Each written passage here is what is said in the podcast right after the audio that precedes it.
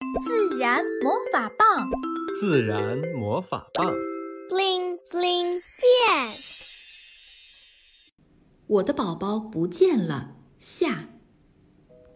上回讲到，小鸟侦探社通过调取路灯上的监控，锁定了捡走鸟宝宝的人物。喜鹊警官通过麻雀的强大信息网络，找到了这对父女。哪？就在那儿。小麻雀说。只见一对父女在前面走着，从身形穿着来看，跟照片里的八九不离十。小麻雀真厉害，赛弗对麻雀的能力啧啧称赞。兄妹俩赶紧跟了上去，却又犹豫了，该怎么开口呢？他们一时没想到很好的办法，只能默默跟在妇女的后面。眼见他们进了单元门，上了电梯，消失在视线里。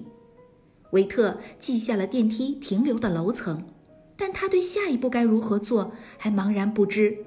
贸然的行动会增加对方的怀疑和反感。如何营救鸟宝宝，还需从长计议。我有一个办法。赛弗眼珠子一转，计上心头。他赶紧拉着哥哥回到家，拿出纸笔，一边仔细问贝贝送归幼鸟的具体方法，一边奋力地画着。哈哈，完成了！幼鸟救助手册。赛福拿出自己的画作，得意地展示给大家。他又找出爸爸妈妈平时在社区做志愿者时常穿的红马甲。齐花，出发！赛福信心满满的又回到妇女的住处。来了！黑衣父亲打开门，只见门外站着一个女孩和一个稍年长的男孩。叔叔您好，我们是皮卡社区的爱鸟志愿者。最近是小鸟出巢的季节，不少邻居遇到幼鸟掉在地上的情况。女孩笑容满面地说。男孩也赶紧补充。所以我们上门给大家讲解正确的幼鸟助救方法，请问可以耽误您十分钟吗？他们就是赛弗和维特。你们来的正好，我们刚捡到一只小鸟。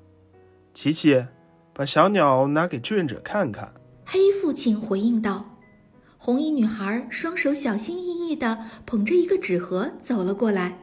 纸盒里用柔软的毛巾铺成了临时的鸟窝，旁边还放了一杯水。一只灰褐色、毛茸茸的小鸟正伏在纸盒里。这是一只白头杯的幼鸟，维特说。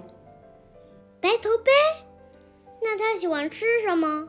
我早上给它喂了小米，它好像不太喜欢。我和爸爸又去给它买了面包虫。不知道它喜不喜欢。红衣女孩琪琪赶紧向维特求助。幼鸟的食谱十分复杂，要荤素搭配，只有鸟妈妈最清楚宝宝的需要。可是它好像被遗弃了，我们是在大树底下发现它的。我怕附近有流浪猫伤害它，所以把它捡回来养着。维特低下头，仔细观察小鸟。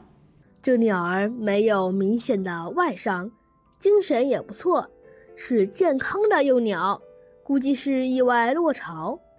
你们把它照顾得很仔细，小鸟没有脱水的情况。